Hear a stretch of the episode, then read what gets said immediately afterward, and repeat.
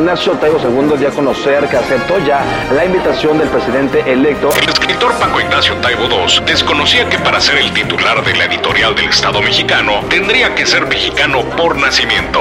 Andrés va a anunciar muy pronto la situación en la que, en la que empezaré a, a dirigir el fondo.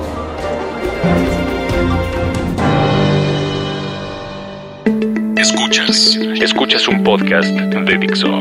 Escuchas Carro completo con Alex González Ormerodo. por Dixo, Dixo. la productora de podcast más importante en habla hispana.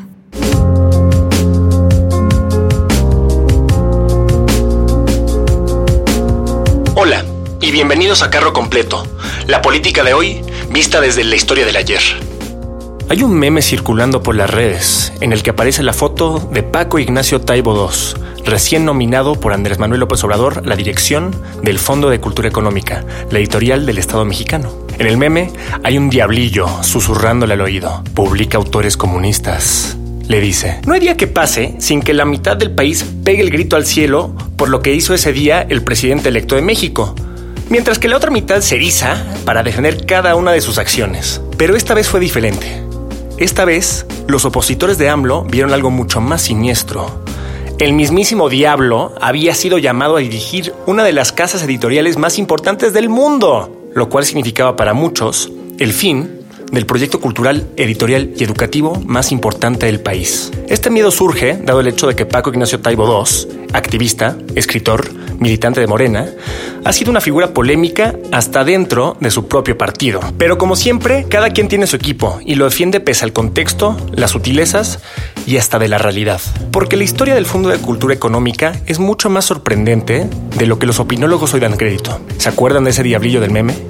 el que le susurra maldades a Paco Ignacio Taibo II? ¿Qué pasa si el diablillo no fuera nada menos que el espíritu fundador del Fondo de Cultura Económica? Para enterarnos y sí, estaremos viajando a la creación del fondo y la lucha verdaderamente revolucionaria que enfrentaron sus fundadores en este episodio de Carro Completo. Daniel Cosío Villegas es uno de los protagonistas del siglo XX mexicano. Entre las mil y una aventuras que tuvo a lo largo de su vida, una de las principales fue la fundación del fondo. Para él, la vida estaba dividida en tres categorías, lo ideal, lo útil y lo erróneo. Por ejemplo, Cosío Villegas había tenido una vocación temprana por la música, su oficio ideal, pero el destino lo colocó en medio de un país que apenas salía de los escombros de una brutal revolución, solo para ser golpeado por la peor crisis financiera del siglo. La crisis de 1929 fue una revelación para Cosío Villegas y su generación. Durante casi 20 años, México había seguido fielmente a hombres con visiones idealistas de su país, el demócrata Madero, el justiciero Villa, el reivindicador Zapata. Pero ese camino no solo había sido interrumpido por crisis tras crisis, sino que la generación de Cosío Villegas concluyó que había sido el camino erróneo. Él creía que el mejor camino, el camino útil, el camino que en realidad tendría posibilidades de sacar al país del hoyo,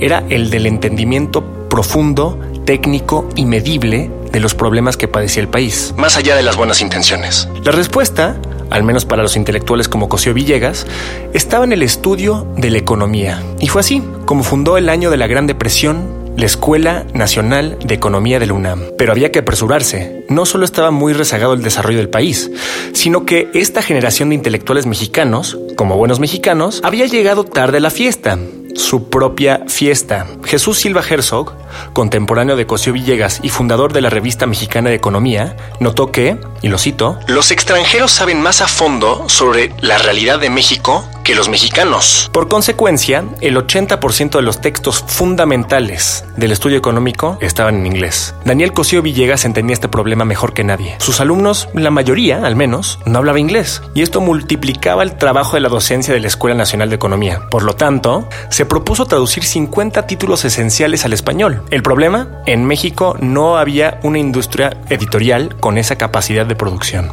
Por lo tanto, Cosío Villegas viajó a Madrid a pedirle a una gran casa editorial española que asumiera la noble encomienda. Pero el consejero de mayor peso en la editorial bateó a Cosío Villegas con un toque de condescendencia único, en un lenguaje que podría considerarse por algunos eh, un poquito racista. A ver si lo pueden detectar. Cito al consejero, el escritor y filósofo José Ortega y Gasset. Si los latinoamericanos llegan a involucrarse en el mundo editorial y la vida universitaria de España, esto se volvería una cena de negros. Cosío Villegas regresó con las manos vacías. México tendría que arreglárselas por sí mismo. Escuchas. Carro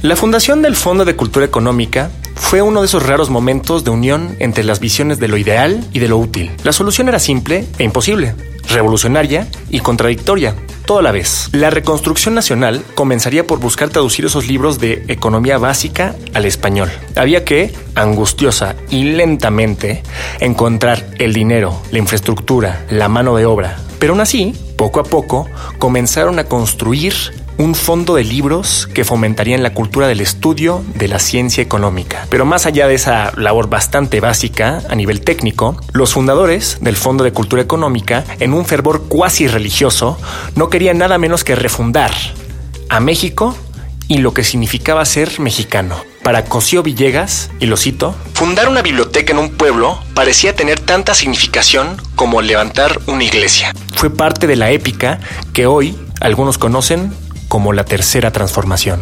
En los primeros años de su existencia, con Daniel Cosío Villegas al frente como director, el fondo cumplió con su cometido de publicar las obras seminales de la economía, sin prejuicios ideológicos, publicando ediciones que muchos en ese entonces, y seguramente hoy también, veían con preocupación. El segundo libro que publicó el fondo no fue nada menos que un estudio a fondo de Marx, sí, ese Carlos Marx, por David Lasky, acercando por primera vez a un público amplio mexicano al pensamiento comunista. Claramente, ese influyente diablo que le susurra Taibo II ya estaba haciendo de las suyas en 1935, más habrá por viejo que por diablo. Sin embargo, empezó a haber una disonancia cognitiva en esos primeros años. La misión de mejorar a México por medio de la técnica, más allá del idealismo, iba con, pues, viento en popa, digamos.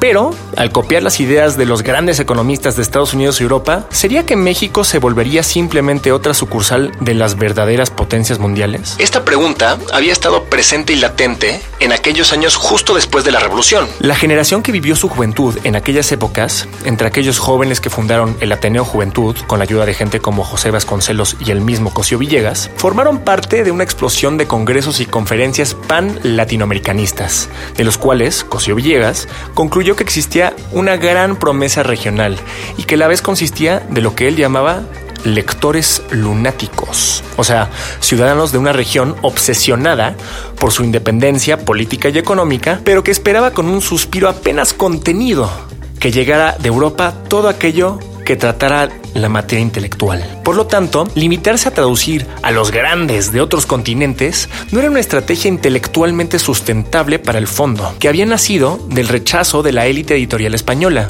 y cuyos fundadores buscaban reivindicar la identidad mexicana en el contexto latinoamericano. En palabras de Consuelo Sáizar, exdirectora del fondo, el Fondo de Cultura Económica rápidamente se volvió una institución imbuida por la visión postcolonial de la cultura. Como resolución a esta paradoja, surgió en 1944 Tierra Firme, una colección de libros inéditos de autores latinoamericanos que por medio de las letras revelarían la verdadera identidad y el destino del mundo hispanohablante. Escuchas. Carro Esta consolidación de identidad hispanoamericana se vio confirmada con la alianza intelectual que fomentó Cosío Villegas, con el exilio español que escapaba de la dictadura franquista. Con ellos consiguió una fuerza laboral de alto prestigio intelectual, y experiencia en el mundo editorial, con los que además de fortalecer al fondo, formó la Casa de España, que es ahora el Colegio de México. Por otra parte, la expansión del fondo al resto de Latinoamérica le dio a Cosío Villegas un sucesor a la dirección, el argentino Hernando Alfiria Reina. Pero la historia del fondo es mucho más larga que esto. Más allá de su fundación, no todo fue bueno, pero también no todo lo que emperó acabó quedando mal para siempre. Y no todo tiene que ser para mal. Con la llegada de Paco Ignacio Taibo II, la visión pesimista verá en su arribo la dogmatización del catálogo del fondo. Y pues bueno, Taibo II no esconde sus sesgos ideológicos. La visión optimista, por otra parte, esperará ver un regreso del ideal de la gran editorial de fomento, buscando acercar a lectores a viejos y nuevos clásicos, al tiempo funcionando como un puente hispanoamericano. De nuevo, pocos cuestionarán el abolengo y el interés de Taibo II en fomentar la lectura y su cercanía con los pueblos de España y Latinoamérica. Para los que no somos adivinos, las preguntas que nos deberíamos estar haciendo con la llegada del nuevo director las tendremos que continuar haciendo conforme se vaya revelando el estilo de su gestión. ¿Cuáles son estas preguntas? Me preguntarán. Pues habrá que escuchar bien, a ver qué nos cuenta la historia. En una de esas, Daniel Cosío Villegas y esos viejos fundadores nos susurrarán algunas pistas al oído. Esto fue Carro Completo y yo soy Alex González Ormeroz, arroba Alex Gonzor. Y si quieren saber más sobre este tema, les recomiendo el libro con el que prácticamente ser todo este podcast, de Víctor Díaz Arciniega, La historia de la casa, así como algunos escritos de Consuelo César y varias otras fuentes que luego les comparto por Twitter. Por ahora, los espero hasta la próxima.